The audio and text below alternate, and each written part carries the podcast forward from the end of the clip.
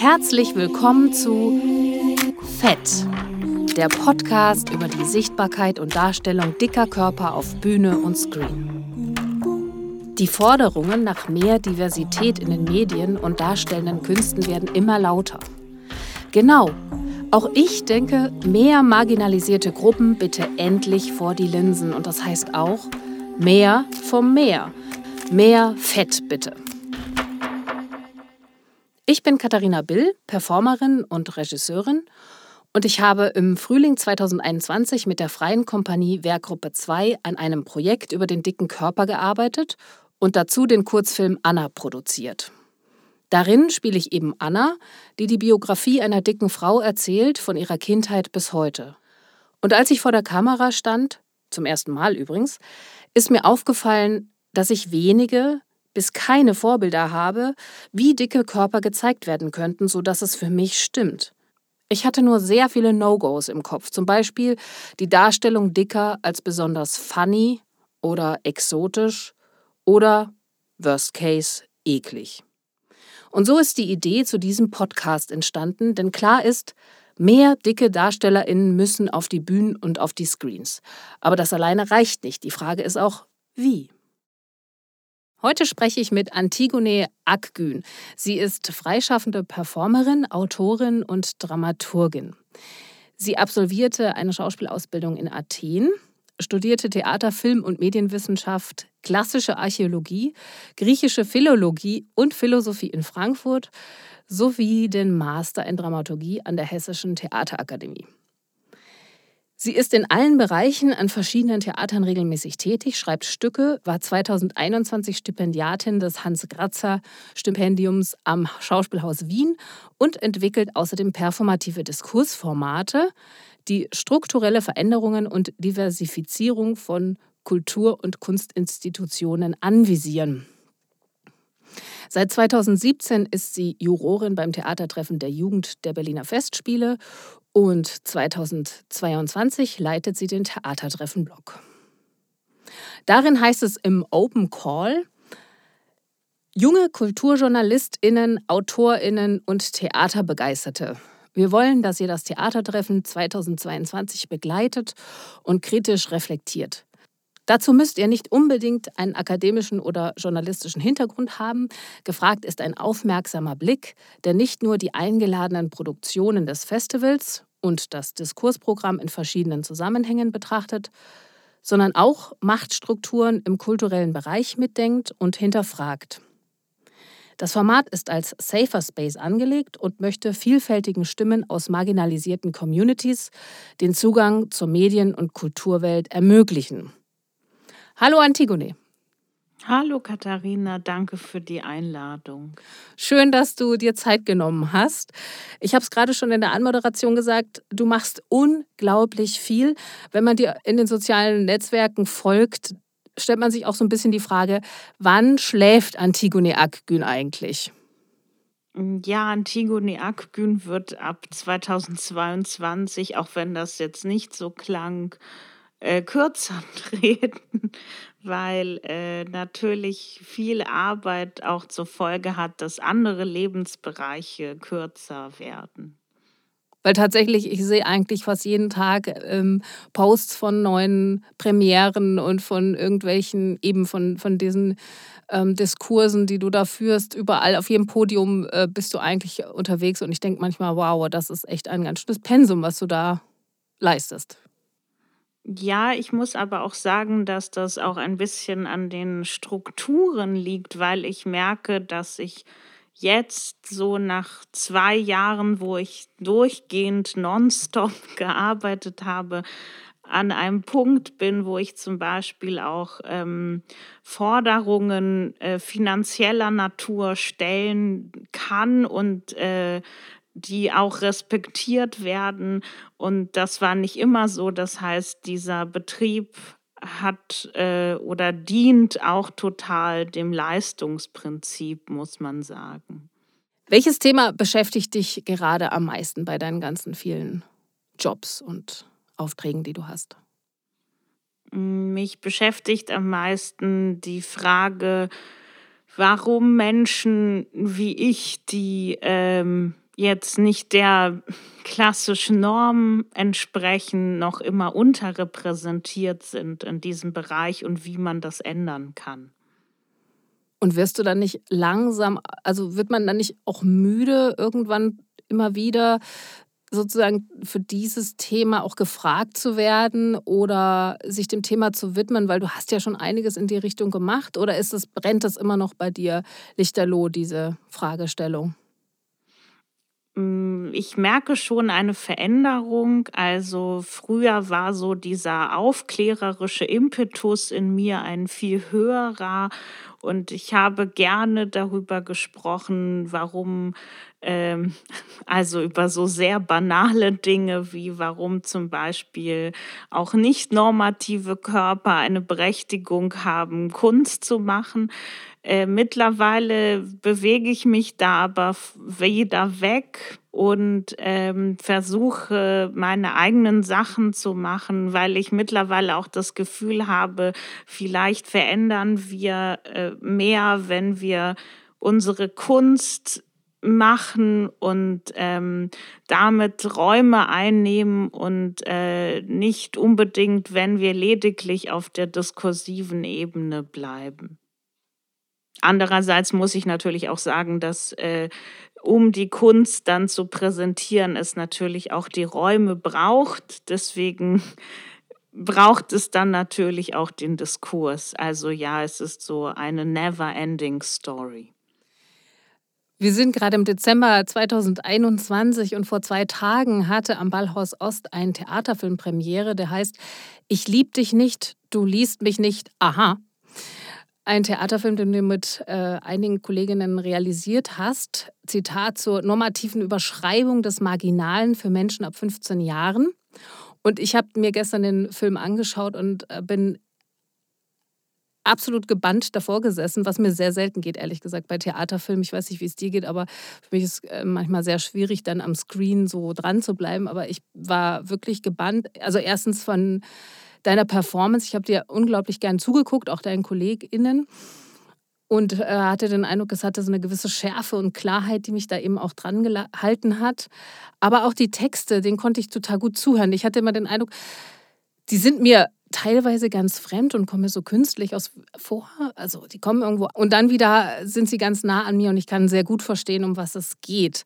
Deine Figur Elektra, die du spielst, sagt an einer Stelle, wieso öffnet sich dieser scheiß Vorhang nicht für mich? Gibt es keine Bühne für mich auf dieser Welt? Ich komme einfach nicht raus, nicht aus meiner Rolle, nicht aus meiner Garderobe, verliere immer im Spiel mit dem Leben. Mit welchen Thematiken habt ihr euch konzeptionell für dieses Stück oder diese, diesen Theaterfilm beschäftigt? Es ging ähm, im Probenprozess ganz lange darum, was der normative Körper in der Kunst ist und wie er aussieht. Und äh, dann ging es aber auch um so gegenwärtige Entwicklungen ähm, der letzten, ich sag mal, fünf bis zehn Jahren, wo es von der normativen Seite plötzlich ein großes Interesse an nicht normativen Körpern gibt und das ja teilweise so eine Tragikkomik entwickelt, weil die normativen Körper ja immer noch die Regeln machen und die nicht normativen Körper bewegen sich in diesem Raum, den sie nicht selbst bestimmen und ähm, ja, diese bizarre Konstellation haben wir dann versucht, ähm, auf eine leicht surrealistische Art darzustellen. Es gibt ja auch diesen Moment, wo der Regisseur äh, zu dir sagt, so, du musst jetzt auftreten, jetzt tritt doch endlich mal auf, jetzt mach doch mal, jetzt äh, tu mal deinen Job, sagt er zu, zu, zu dir, zu deiner Figur und dann machst du den Vorhang auf und dahinter ist eine weiße Wand. Also du kommst nicht auf diese Bühne. Ich musste in dem Moment wirklich sehr lachen, weil diese Absurdität äh, finde ich einfach in diesem Bild extrem gut eingefangen. Wie habt ihr denn zusammen gearbeitet? Also ich habe dann in den Credits gelesen, dass das Konzept eben dieser Regisseur auch geschrieben hat. Und da habe ich mir gedacht, aha, interessant, äh, wie habt ihr denn Macht innerhalb eurer, also in eurem Kollektiv oder in eurer Gruppe verhandelt? Ging es auch um eure Gruppe? Hm, ja, also die, das Konzept stammt vom Regisseur äh, insofern, als dass er die Idee hatte, einen Film zu machen, der dieses Thema anreißt äh, aber alle Inhalte und wie das dann letztendlich aussah, kam dann von der Gruppe und das finde ich auch sehr interessant, ähm, weil du vorhin meintest, du fandest den Film ganz gut. Und ich glaube, das lag auch daran, dass die Person Josephine Fabian, die den Film gedreht und geschnitten hat, auch sehr viel Mitspracherecht hatte, inwiefern die Szenen ähm, gestellt werden, in welchem Winkel man filmt etc. Das heißt, ähm, Regie war dann in dem Fall aufgeteilt auf die verschiedenen Kompetenzen und ich glaube, das war dann auch ganz hilfreich, äh, weil ich immer der Meinung bin, dass jede Person auch eine Expertise mitbringt und über diese Expertise vielleicht auch viel mehr weiß und deswegen solche Modelle wie einer führt Regie und die anderen hören zu und führen aus nicht mehr zeitgemäß sind. Sind die anderen, deine anderen Kolleginnen auch in Anführungsstrichen ähm, nicht normative Körper oder haben die nicht normative Körper, haben die gewisse Diskriminierungserfahrungen gemacht? Haben sie auch von sich erzählt in dem Moment oder warst du die Stellvertreterin in der Produktion jetzt für diese Erfahrungen? Wir haben schon sehr viel im Prozess über Marginalisierungen gesprochen und äh, darüber, wie vielfältig die sind, und ich glaube, es kommt ja auch immer darauf an, wie jeder sich selber darin in diesem Geflecht verordnet. Also was zum Beispiel für mich ein nicht dicker Körper ist, ist vielleicht für meine Kollegin schon ein dicker Körper, den sie hat. Und insofern hm, gab es schon Momente, wo wir sehr viel auch über unsere jeweiligen Erfahrungen mit der Norm gesprochen haben. Macht es Sinn, diese Überschreibungen für dich? Machst du es gerne? Und wenn ja, was ist eine gute Überschreibung?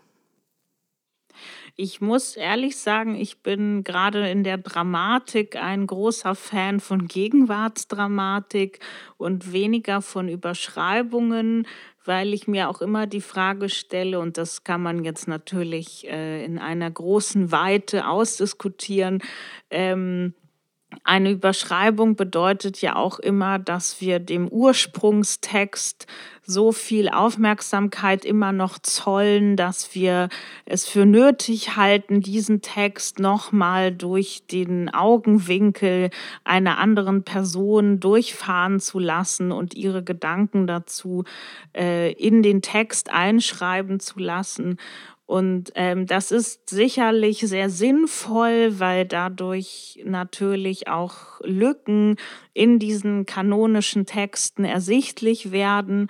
Äh, manchmal frage ich mich dann aber schon, warum dieser große Respekt immer noch vor kanonischen Theatertexten. Du hast 2021 ein Stück geschrieben, das erste Festmahl im Rahmen des Stipendiums, richtig? Mhm. Und da geht es um eine Figur oder mehrere Stimmen, so genau müssen wir es jetzt gar nicht ähm, aus, mhm. äh, ausformulieren, die eine Binge-Eating-Störung hat. Was ist dir an diesem Thema wichtig gewesen? Ähm, also ich war ja selber von dieser Art der Essstörung betroffen und ähm, das ist, muss ich sagen, eine Essstörung, die recht spät auffällt.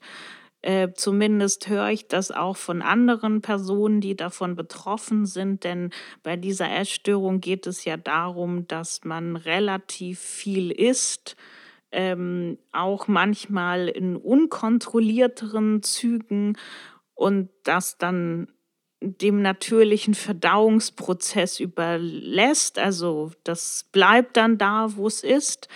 Und dadurch nimmt man natürlich äh, schon immens zu mit der Zeit, aber gesellschaftlich ähm, klingen da recht selten bei Mitmenschen die Alarmglocken, weil man dann ja so gelesen wird wie halt eine Person, die undiszipliniert ist und mh, hm, Völlerei betreibt und halt einfach gerne zu viel isst und man kommt gar nicht auf die Idee, dass das vielleicht pathologisch hm, Ursachen hat.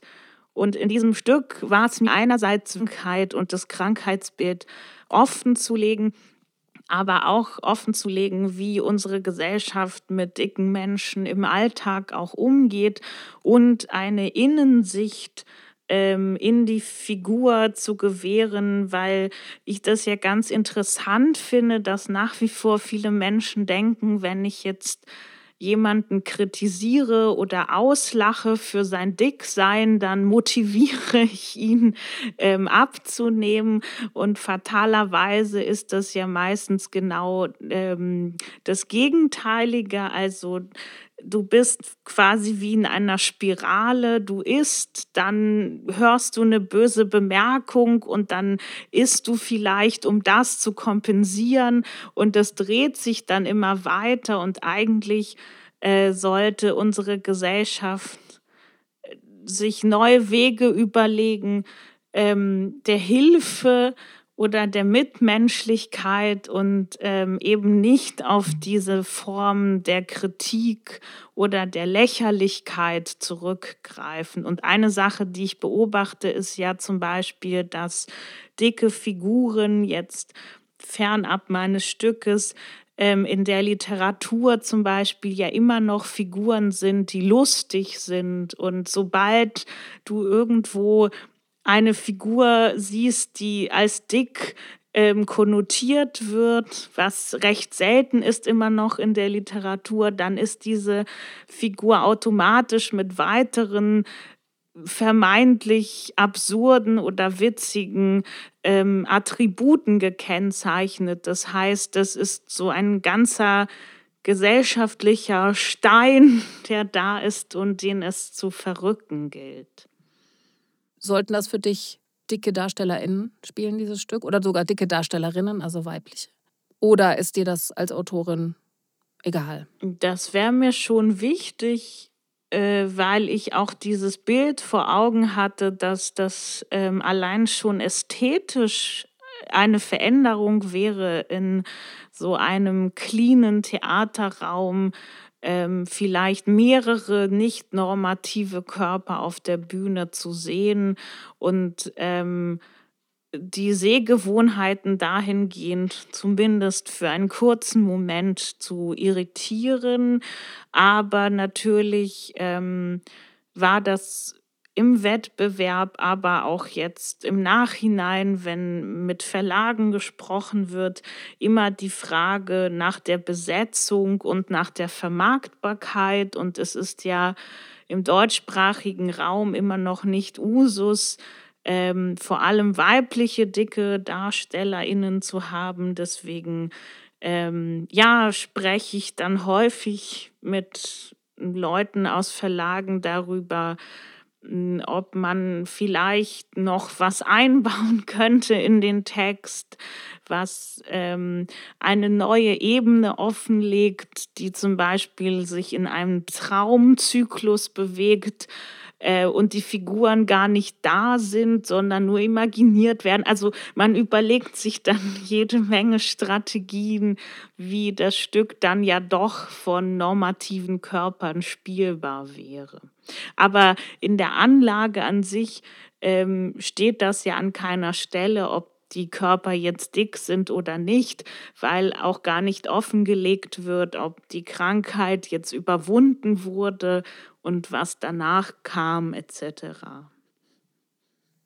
Es ist ein schwieriges Thema jetzt, was wir aufmachen, nämlich die Repräsentation auch, oder? Also, weil ich würde mir da dieses Stück schon von dicken SchauspielerInnen wünschen, glaube ich. Also um, da, um, um eben, wie du sagst, um eben auch die Sehgewohnheit zu crashen und auch was anderes zu sehen. Gleichzeitig denke ich, ausgerechnet dann wieder für eine mhm. Binge-Eating-Störung sozusagen, also für das mm, pathologische äh, Bild, was, was auch mit Dicksein vielleicht verbunden wird. Also nicht unbedingt, aber es ist trotzdem aneinander gekoppelt. Also da bin ich irgendwie so im Zwiespalt. Da weiß ich auch nicht, wenn ich jetzt besetzen müsste, würde, wollte, wie würde ich damit umgehen? Also von daher kann ich teilweise diese schrägen Ideen sogar verstehen. Wobei ich, was ich überhaupt nicht verstehen kann, ist natürlich, dass man keine dicken Schauspielerinnen hat oder behauptet, sie nicht finden zu können. Da gehe ich natürlich überhaupt nicht mit, weil ich denke, da erstens gibt es sie, nicht viele, aber es gibt welche, tolle auch. Und, ähm, und vor allen Dingen, wenn, wenn es zu wenig sind, dann, da, ja, deswegen sprechen wir ja, dass es endlich mehr werden. Wie ist das mit der eigenen Biografie in so einen Arbeitsprozess zu starten? Mit den, auch mit dem eigenen Körperthema in so eine Öffentlichkeit zu gehen dann. Ich weiß nicht wie, also jetzt hast du es ja quasi gerade veröffentlicht, dass es mit dir auch biografisch zu tun hat. Wie ist das?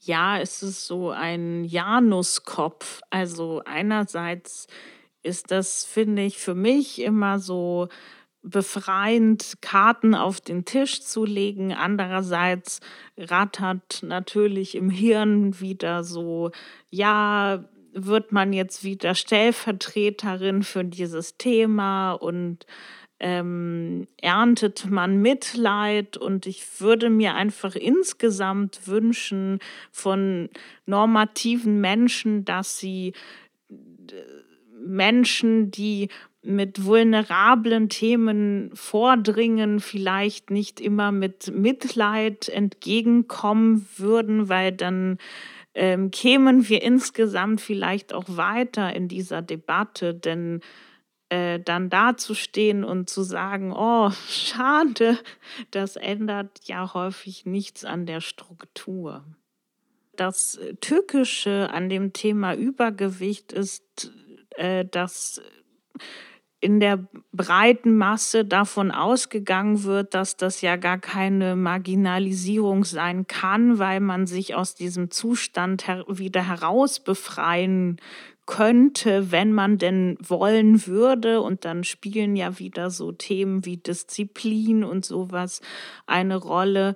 Und ähm, ich sag mal so, vielleicht äh, gäbe es auch viel weniger Allies, wenn äh, das Phänomen Michael Jackson, also das, das Verändern der Hautfarbe, ähm, Praxis wäre, Usus wäre. Und das ist ja eigentlich das Türkische, also dass die Norm nicht sagt, äh, ich höre mir das an und und ähm, lasse diese Perspektive zu. Und ich möchte da auch gar nicht so was hören, wie ich akzeptiere die Perspektive oder so, weil mhm. ich dann immer denke, genau das ist das Problem, dass nämlich wieder die Norm die Königin ist und die akzeptiert dann wieder was.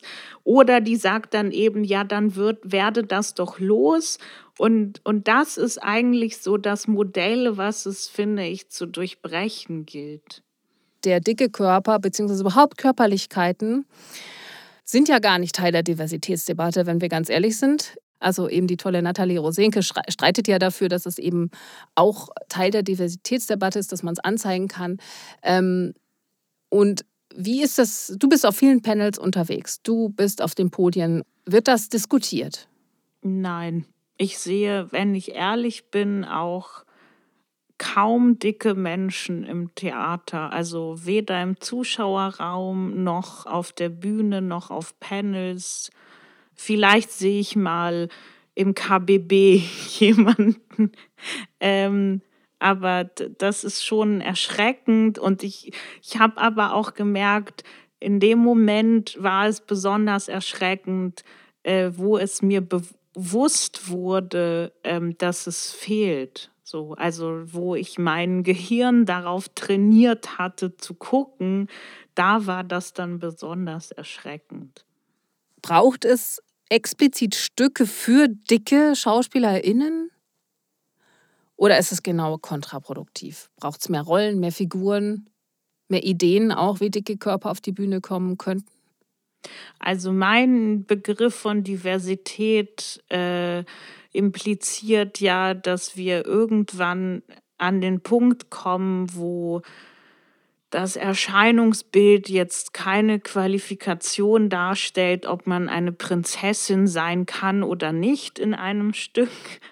Ähm, natürlich stellt sich da die Frage, brauchen wir denn noch die Stücke, wo Prinzessinnen am Balkon weinen, weil der Prinz nicht auftaucht? Ähm, das ist eine schwierige Frage. Also das war ja oder ist ja auch eine Frage, die ähm, sich auch Aktivistinnen aus der postmigrantischen Szene mh, hm, häufig stellen. Also hat es, da gab es ja zum Beispiel diesen ersten Schritt, dass es sehr viele Stücke gab, wo äh, Menschen mit Migrationsgeschichte in der Familie genau das thematisieren und langsam schreitet man voran in den Bereich, dass Menschen mit Migrationsgeschichte in der Familie äh, auch Könige spielen können. Und ich glaube, die Frage kann man sich auch für Übergewicht stellen. Äh, aber wie gesagt, man kann sich auch die Frage stellen, braucht es denn noch die kanonischen Stücke?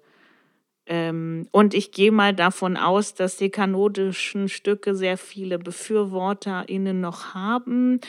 Deswegen, ja, wäre der Idealzustand, dass äh, auch bei Schiller eine weibliche Figur aussehen kann, wie sie ist und ähm, eben nicht einem Klischeebild entsprechen muss.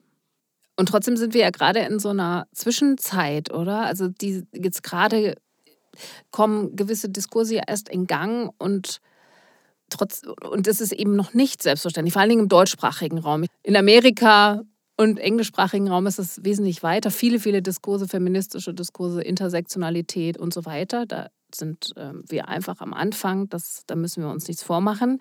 Und deswegen ist es wahrscheinlich jetzt gerade auch so ein erst am das, das, das Pflänzchen ist ja unglaublich zart und ich habe den Eindruck, dass viele dicke Schauspielerinnen immer noch markiert werden. Also sehr subtil, aber es wird immer irgendwie auch darauf verwiesen, ah, das ist die Dicke oder das ist der Dicke, also im Film auch, im Fernsehen, auf der Bühne. Es ist noch nicht selbstverständlich, dass die Person einfach so mit ihrem, also so wie sie ist, da auf der Bühne ist und andere Themen verhandelt, als ihre Körperlichkeit und vielleicht was damit zusammenhängt.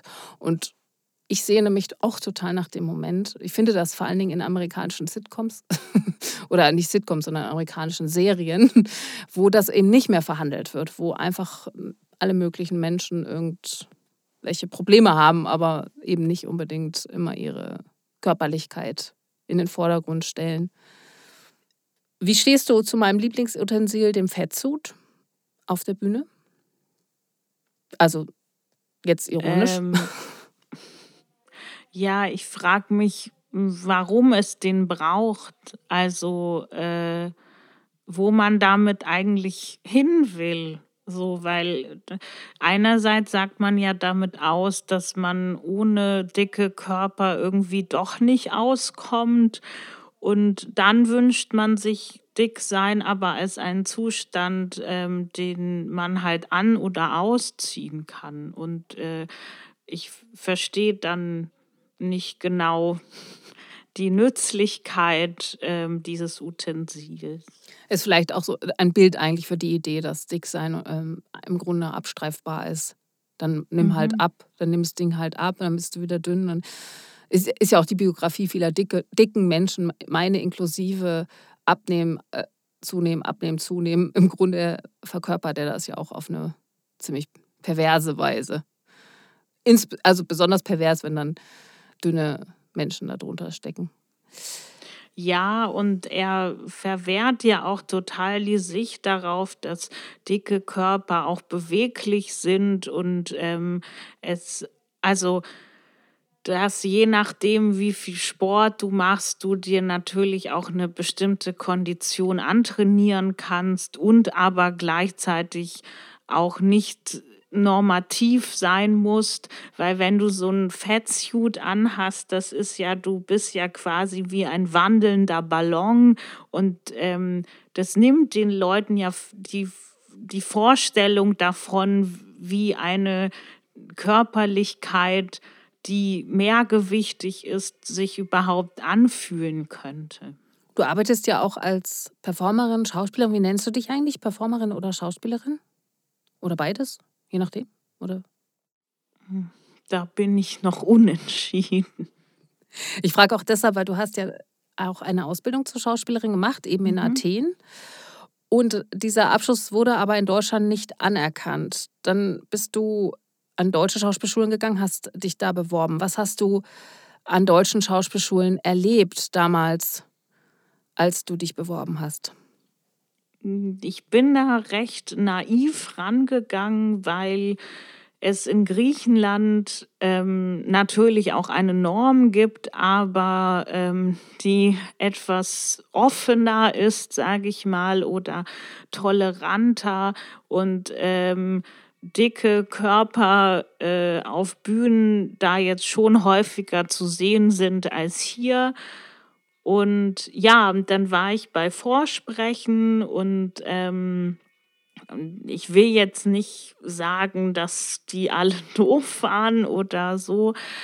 Ähm, es war nur irritierend jetzt im Nachhinein, dass ich ähm, häufig das Feedback bekommen habe, unabhängig davon, ob es schon nach der ersten oder dritten Runde vorbei war, dass ähm, ich mit dem Körper, den ich habe, äh, recht monolithisch besetzbar bin, eben mit älteren Figuren oder mit so Leuten aus dem Dienstpersonal, aber man es bei mir halt einfach nicht sieht, dass ich ähm, auch mal Fräulein Else spielen könnte und deswegen ähm, hat man sich dann im Feedback auch häufig gefragt, was mir denn dann die Ausbildung äh, nutzen könnte und auch der Schule nutzen könnte, wenn ich dann so ein Fall wäre, der dann nicht vermittelbar ist. Und natürlich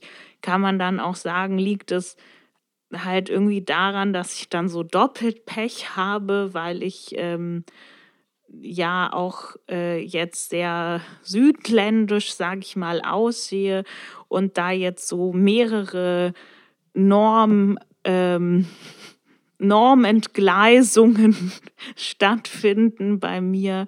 Ähm, genau, ich sage das jetzt bewusst sarkastisch, äh, meine das natürlich nicht so, wie ich sage. Also, ich muss noch mal zusammenfassen, ich muss das doch mal verstehen. Also, die haben Leute gesagt, du, die haben, sie haben es dir so gesagt, dass du vor allen Dingen für die Dienstmädchenrollen dann besetzt werden würdest. Deswegen macht es keinen Sinn, dich auszubilden. Also, das war der, die Begründung.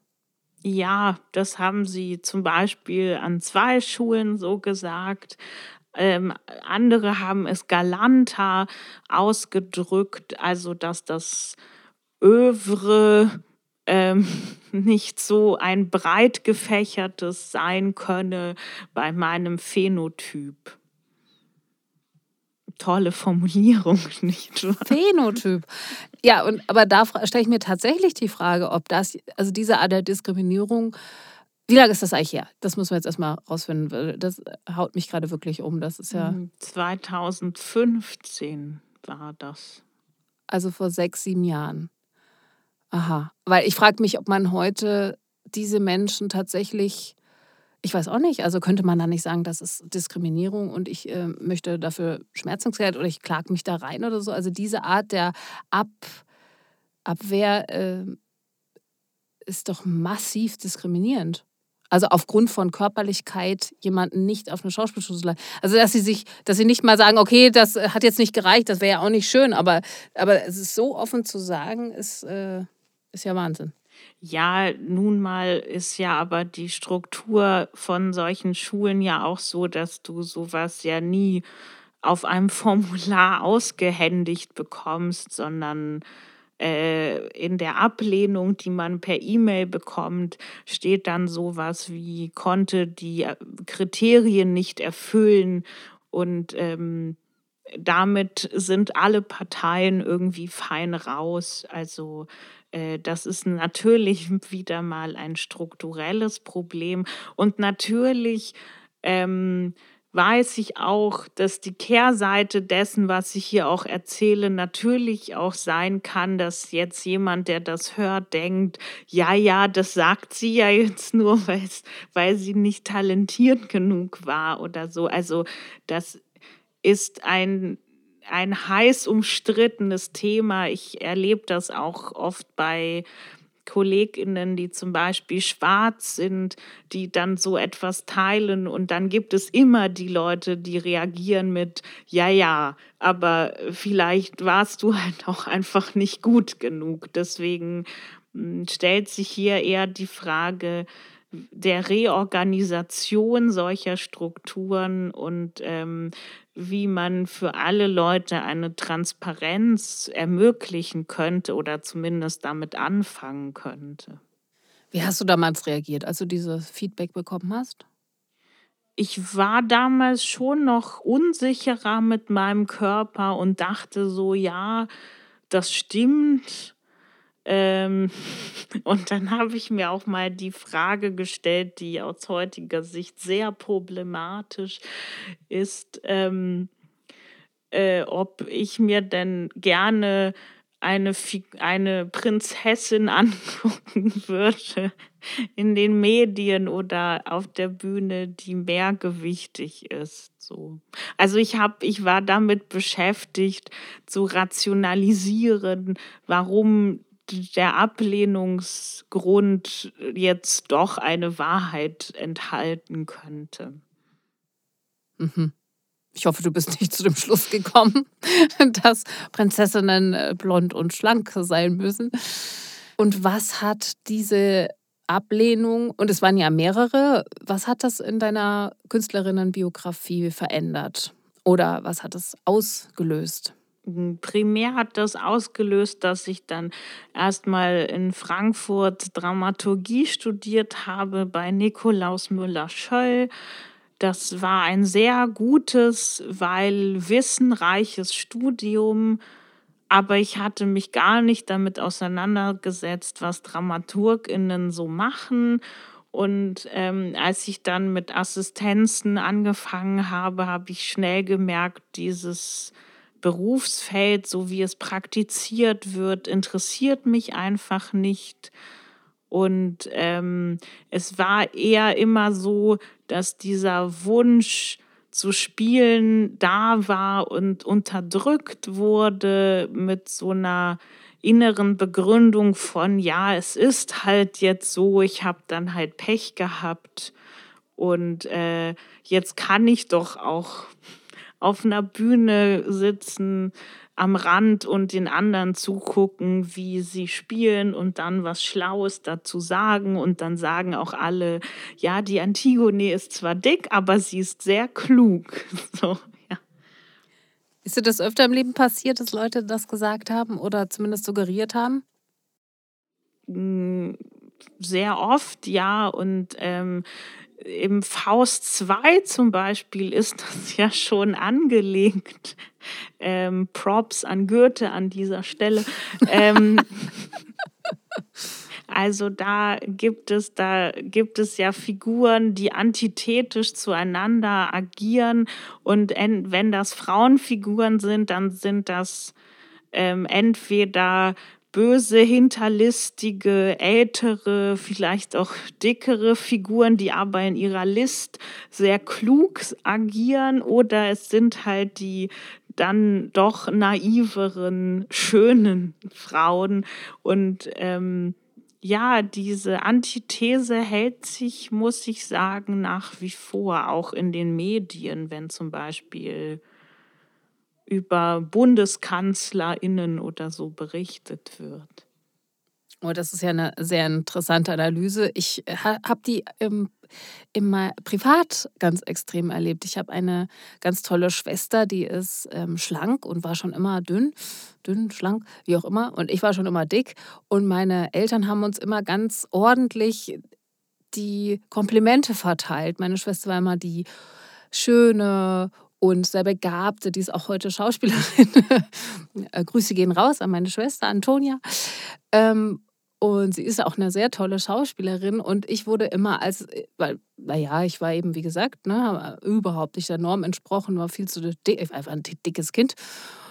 Und ja, ich war die Kluge bei uns. Und wir haben wechselseitig auch davon ähm, uns gegenseitig beneidet. Meine Schwester hat, glaube ich, heute noch so manchmal die Idee, ja, sie ist schlauer als ich, was definitiv nicht der Fall ist. Sie hat sogar das bessere, nicht sogar, sie hat das bessere Abitur gemacht. Und ich würde auch auf gar keinen Fall sagen, dass sie schlau bin. Aber wahrscheinlich war es einfach die Möglichkeit meiner Eltern so, ah, wir verteilen das jetzt ordentlich. Aber natürlich hat das ganz viel mit uns gemacht. Also ich kenne das was du jetzt ähm, analytisch gerade beschrieben hast, sogar aus dem eigenen Erleben heraus. Und würde mich dementsprechend auch nie als die Schöne in irgendeiner Konstellation. Ich würde mich immer als die Kluge auch versuchen vorzustellen. Also mein Selbstbild hat sich auch dahin ähm, dann manifestiert, was aber ganz schwer zu halten ist, weil so mhm. klug würde ich mich nicht beschreiben, sondern ähm, tatsächlich eher eigentlich ähm, engagiert und lustig, aber bestimmt nicht jetzt so super klug. Aber ja, es haftet meinem Körper irgendwie an. Also von daher danke ich dir sehr für, diesen, für diese Analyse, weil das gerade bei mir so plopp macht und ich denke, hey, vielleicht muss ich mich auch mal von diesem Mantra der, e, der äh, schlauen Dicken auch mal so ein bisschen befreien, weil ich dem versuche immer, ja cool, ähm, Goethe, äh, Faust 2, ich, ich habe es nicht geschafft. Das so viel dazu, zu meiner Klugheit. Ich habe es nicht mal geschafft, Faust 2 durchzulesen. Ich bin äh, kläglich gescheitert. Ich musste immer wieder aufhören, weil ich es nicht ausgehalten habe. Aber mir fällt Goethe zu lesen sowieso sehr schwer, muss ich sagen.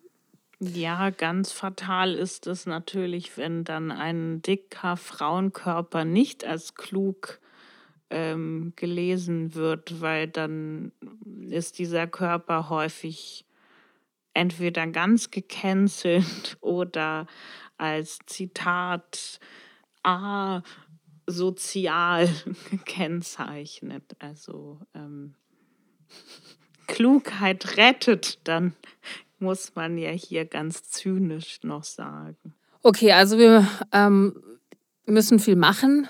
Wir müssen das Bild verändern. Wir sind aber dran, wir beide und viele andere mit uns auch. Kennst du eigentlich die Perspektive einer dünnen Person? Hattest du schon mal das sogenannte Thin Privilege? Warst du schon mal dünn?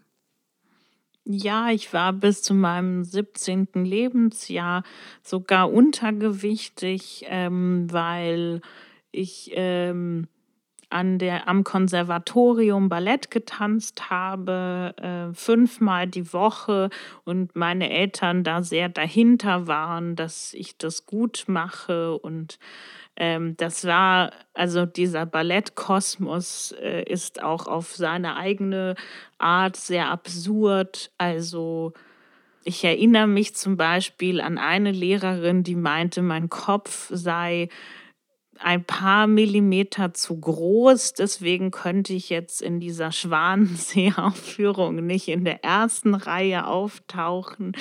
Ähm, da bewegen wir uns in weiteren Absurditäten.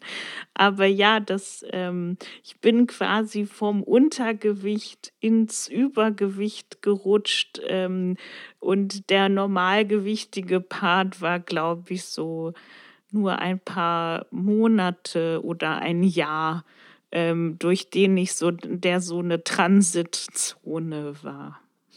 Ich habe unglaublich lange gebraucht, dicke Körper selbst nicht abzuwerten, obwohl ich, wie gesagt, ja niederdünn war und das überhaupt nicht aus dieser Perspektive kenne, das Leben, wie es wohl ist. ähm, und heute schaffe ich das sehr, sehr oft. Fast schon immer. Ich möchte mich, ich muss mir echt mal auf die Schulter klopfen, weil ich, mir hat mir das so an, abtrainiert und gleichzeitig meinen Blick wieder in was Neutrales trainiert und ich kann dicke Körper ganz neutral sehen, meistens, überhaupt nicht immer. Da ist noch, da ist noch so ein Ballast natürlich da, Sozialisation und viele Diskriminierungserfahrungen und so. Wie geht's dir? Kannst du dicke Körper neutral ansehen oder ist dann Schmerz manchmal noch? Mich interessiert, was du mit neutral ansehen meinst. Oder sagen wir mal, nicht abwertend ansehen. Das, was ah. wir internalisiert haben, diese Abwertung? Ja, was andere Körper betrifft, auf jeden Fall. ähm, ich merke auch, dass ich in der Begegnung mit anderen dicken Körpern zum Beispiel auch so äh, eine Vorsicht häufig auch unterbewusst an den Tag lege, weil ähm, wenn man sich dann nicht so kennt und äh, viele Menschen suggerieren dann ja, dass alles in Ordnung ist ähm, und dass sie sich damit total wohlfühlen und das ist auch super. Nur gibt es vielleicht in vielen dicken Biografien vulnerable Stellen und deswegen merke ich, bin ich da in der Begegnung auch zurückhaltender, ähm, beziehungsweise das stimmt auch gar nicht. Also ich bin dann halt eher so ein Mensch, ähm, und das glauben mir viele nicht, aber auch wenn, wenn ich so, ähm, wenn es um so sich verlieben, also so um Liebeskosmen geht oder so. Ich bin echt so eine Person, merke ich, äh, ich verliebe mich zum Beispiel eher in, in den also in, in das Ganze eines Menschen und ich habe mich noch nie dabei erwischt, wie ich dachte, so krass ist das ein attraktiver Körper oder also so das Bewerten von Körpern ist mir irgendwie nicht so nah wie vielleicht anderen Menschen. Kommen wir noch mal ganz kurz zu deinem Beruf. Du hast das Theater gewählt. Also du machst Theater in je, allen möglichen Facetten, haben wir schon gesagt. Wirklich alles, alles, alles. War das eine gute Entscheidung? Bist, oder bist du gerne Theatermacherin? Möchtest du diesen Beruf ausüben, bis du umfällst? Ja, ich mag daran, ähm, dass so äh, Themen und Diskursfelder nahezu unendlich erscheinen und ähm, es immer etwas gibt, womit man sich ähm, auf ästhetischer Ebene dann nochmal neu beschäftigen kann. Ja. Und ich mache nicht alle Felder. Kostüm mache ich zum Beispiel nicht. Auch äh, wenn ich jetzt neulich bei einer Produktion in so einer fatalen Situation war, die Kostümbildnerin zu beraten, wie sie denn mein Jackett so umnähen kann, dass ich darin nicht verschwinde als ähm, großer Körper, ja. Okay, gut. Kostümbildberatung, das ist auch wieder ein ganz ähm, großes Feld, gerade in äh, dicken Diskursen. Aber den machen wir jetzt nicht noch auf weil wir haben schon ganz viele wichtige Sachen besprochen. Und ich danke dir sehr, Antigone, für, ja, für dieses Gespräch. Und ich, ja, ich hoffe, dass du wirklich lange, lange Theater machst. Und ich würde mir wahnsinnig wünschen, dass wir uns irgendwo irgendwann mal begegnen und uns kennenlernen. Danke dir auch vor allem, dass es diesen Podcast jetzt gibt.